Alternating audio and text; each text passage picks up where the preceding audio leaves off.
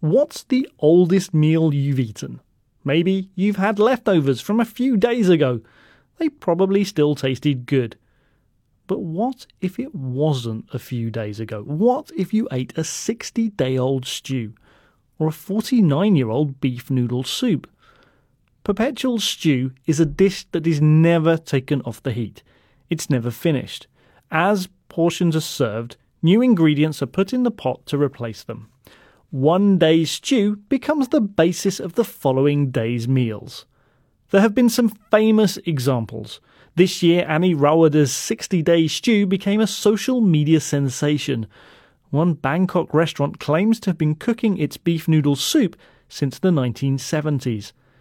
It has been suggested that perpetual stew was a tradition in medieval Europe, when the effort required to start a fire meant that they were left to burn all day and a pot of stew was always simmering away on top of it. One New York Times article tells us about a stew in Normandy that was kept cooking for 300 years. This tradition may date back to the Middle Ages, but thankfully our understanding of food hygiene has developed since then.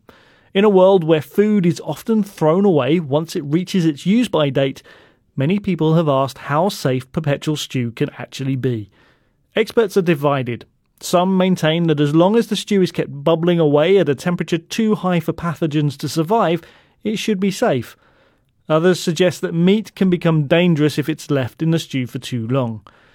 Concerns have also been raised that some vegetables, such as potatoes or those containing nitrates, could become more toxic the more they are reheated.